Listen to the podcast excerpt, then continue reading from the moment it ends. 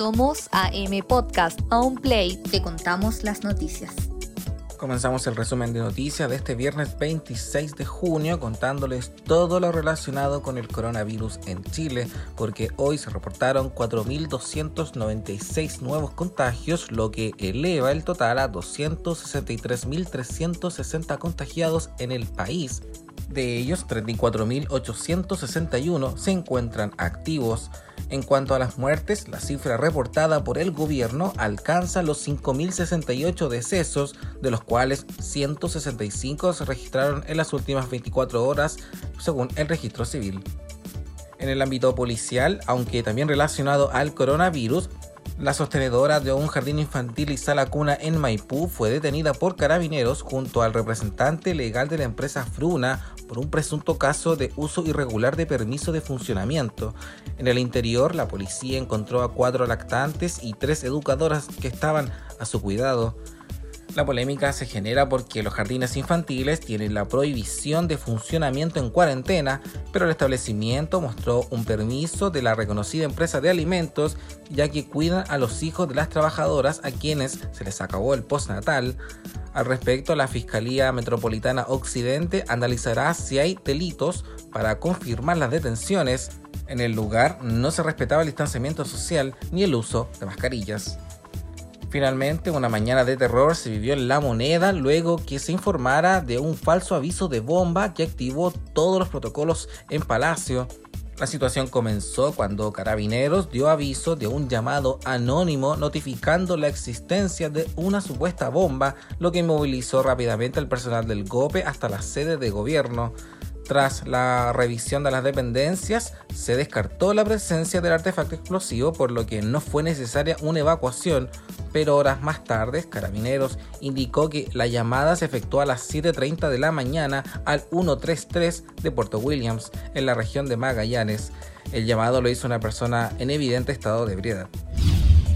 Y en el bloque internacional vamos con una actualización también de la pandemia del coronavirus que ya cuenta con más de 9,6 millones de personas contagiadas y más de 491 mil muertos en todo el mundo. Estados Unidos sigue siendo el país más afectado con más de 2 millones de personas contagiadas y más de 124 mil fallecidos.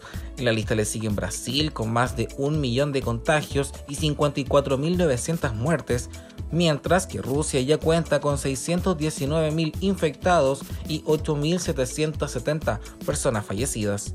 Nos vamos a Argentina porque el presidente Alberto Fernández anunció este viernes un endurecimiento de las medidas de confinamiento en Buenos Aires y su periferia desde el 1 de julio al 17 de julio ante el aumento de contagios por COVID-19 los casos de coronavirus en Argentina superaron este jueves la barrera de los 50.000, mientras que la cantidad de muertos llegó a 1.167 desde los primeros contagios en marzo y 52.467 casos confirmados. Un estudio realizado en España dio a conocer que el coronavirus ya circulaba en Europa a comienzos de 2019. El informe a cargo de los investigadores de la Universidad de Barcelona detectó la presencia de SARS-CoV-2 en muestras de aguas residuales recogidas en Barcelona en marzo de 2019, meses antes de la emergencia mundial. La presencia del virus antes de que se diagnosticara estos casos demuestran que, según los especialistas, muchos infectados de COVID-19 podrían haber sido confundidos con enfermos de gripe en los servicios de atención primaria. Cambiamos de tema porque un serio incidente ocurrió este viernes en la ciudad de Glasgow, en Escocia, luego que un hombre apuñalara a varias personas en las escaleras de un hotel. Según primeros antecedentes, tres personas murieron y otras seis resultaron heridas y trasladadas a centros asistenciales, siendo una de ellas un policía que se encontraba en el lugar. Según la policía, el atacante habría sido abatido pocos minutos después del ataque. De acuerdo con información de testigos, varias personas tuvieron que ser evacuadas en ambulancias. La policía tuvo que hacer ingreso al hotel mientras que otras personas salían con las manos en alto, según reporta el medio The Guardian. Hasta el momento no se conocen los detalles que habrían motivado a este hombre a cometer este ataque. Nos vamos a la India porque al menos 116 personas han muerto en los estados de Bihar y Uttar Pradesh tras grandes tormentas eléctricas y fuertes lluvias que golpearon el norte de la India en medio de la llegada de monzón, según informaron las autoridades. Durante las últimas horas, el Departamento Indio de Meteorología ha emitido una nueva advertencia sobre la región de Bihar ante la predicción de fuertes tormentas eléctricas en el norte y noreste de la India que continuarán por al menos dos días con la misma intensidad con al menos 92 muertes registradas hasta ahora en una veintena de distritos, el estado de Bihar sufrió las mayores pérdidas a causa de los rayos de la tormenta que azotó la región durante la noche del jueves. En tanto, el jefe de gobierno de Bihar ha ordenado compensar con 400.000 rupias, unos 5.300 dólares, a cada una de las familias de los fallecidos al tiempo que ha pedido a la población mantenerse alerta ante la llegada de nuevas precipitaciones.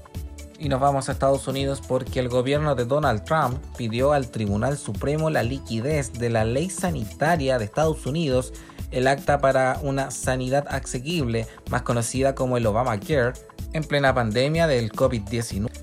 El alto tribunal, que en el pasado ha fallado dos veces a favor del Obamacare, estudia ahora un caso impulsado por una veintena de estados en manos de republicanos que argumentan que a raíz de unos cambios legislativos de 2017 la ley es inconstitucional. Unos 20 millones de estadounidenses podrían perder su cobertura sanitaria, una situación que no deja de ser grave considerando que hay personas que cuentan con preexistencias en la salud, la vocera de la Casa Blanca dijo en un comunicado que una pandemia global no cambia lo que los estadounidenses saben, que el Obamacare ha sido un fracaso ilegal.